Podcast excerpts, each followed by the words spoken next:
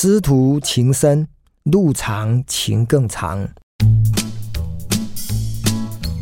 我想，职场有贵人是一件非常幸福的事哦。在过去这些年，不管我的工作在什么地方哦，透过在年轻时候呢，找到一个教练或者是一个师傅的引领跟指导，让自己的工作呢越来越好，我觉得很重要。那今天这一集想要跟大家聊一个我公司的嗯两个店长的故事哦。呃，这个故事很简单，那但是呢，也非常的有值得跟大家分享的一个重点哦，因为他们师徒情深啊，因为虽然都是我的店长，但是呢，还是有辈分的一个区隔哦。那我先把这个时空环境跟大家介绍一下，就是我公司呢，目前维和国际餐饮有两个品牌，一个是 NU Pasta，一个是天利食堂。那目前呢，天地食堂的店数比较少，那 NU 比较多哦，因为大家耳熟能详的是 NU 的一个意大利面呢，New Pasta 的这个店呢，在全台湾呢有六十家，那天地食堂呢大概只有七家左右。那本来呢，这两个店长哈，我先讲一下名字哈，一个是卓一山，一个是罗佩奇，他们都是我们天地食堂草屯店的店长跟副店长。好，那过去这三四年下来，因为他们两位啊，一个店长，一个副店长，表现的都不凡，所以呢，把我们天地食堂草屯店的店呢，就做得非常的好。那在二零二三年的大概夏天的时候呢，因为刚好我们在台中呢要新展一家店哦。那这家店呢是 New Pasta 的一个台中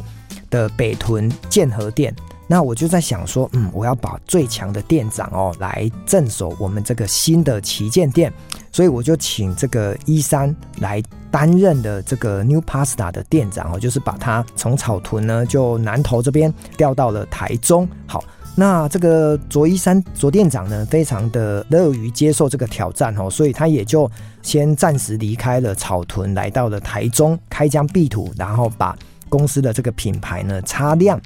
那自然而然呢，那草屯店的副店长当然就是佩奇呢，他就暂时的先代理店长的这个职位，因为当时呢，我们也本来想说，呃，毕竟草屯跟台中距离还是有一点远哦，所以我先请这个一三呢来接任这个台中这个店长。那是不是一段时间之后呢，再来看状况哈？因为毕竟，呃，我们也是非常的尊重每一个伙伴他们的住家还有生活品质哦，所以也尽可能的能够。不要影响到他们的一个通勤的时间跟离乡背景哦。可是后来呢，一三呢到了台中的这个建和店啊，北屯区的这个我们的旗舰店，做得非常的好哦，业绩其实达到了公司超乎预期的目标。那接着呢，我们就觉得，嗯，还是让他继续在台中。建和店担任店长，因为毕竟以他的管理跟他的领导哈，对公司还是有帮助的。好，那因为我每一年呢都会有一个店长的考核跟所谓的一个升任的机制哦，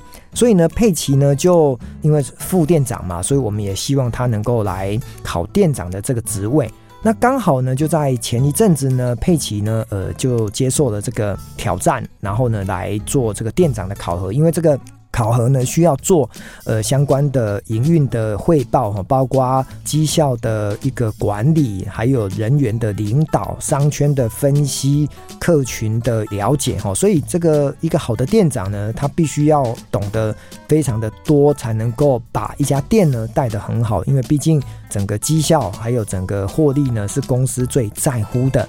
那佩奇在升任店长的这个报告里面呢，他讲了一个让我感觉非常感动的一件事情哦。因为其实佩奇早在要来参加这个店长的考核之前呢，他很犹豫哦，因为他心里面想说，如果他这一次来考核担任店长真的通过的话。那他的师傅啊，就是已经被我们拔擢外调到台中建和店的店长卓一山店长，是不是就再也不能够回到这个天地食堂，呃，草屯店呢，回锅担任店长？这样子的话，好像他们两个自此呢就要分离哦。当我听到这种感觉的时候，我我说的感动就是哇，呃，原来两个小女孩哦都非常的年轻，年纪呢大概都只有二十几岁。那一个副店长呢不敢升店长，或者是他期待呢空着这个店长的位置，等着他的师傅，等着他的贵人哦能够回来草屯跟他一起打拼，一起共事。可是呢，当然基于呃人呢总是要往上爬，所以呢他还是来接受了公司的这一次的店长的这个考核。所以当他脱口而出讲出这一个犹豫的时候，我真心觉得这真的真的是一个很美好的故事哦。我常讲说，呃，天上最美是星星哦，人间最美是温情。所以这两个呃目前呢都已经身兼店长的伙伴呢，在各自的门店呢都继续的发光发热，所以。对我来讲，两个呃师徒呢，能够情深，然后路长情更长，走出这一段路啊，我真心觉得这是职场在赚钱、在工作之余啊，很重要，可以建立人际关系，还有职场贵人学当中是一个很好的典范哦。那过去这段时间，因为佩奇呢，在没有一三的庇荫之下，哈，我用庇荫就是说，哎，好像没有人罩着你了，你这个副手。就应该要很快的站出来哦，我觉得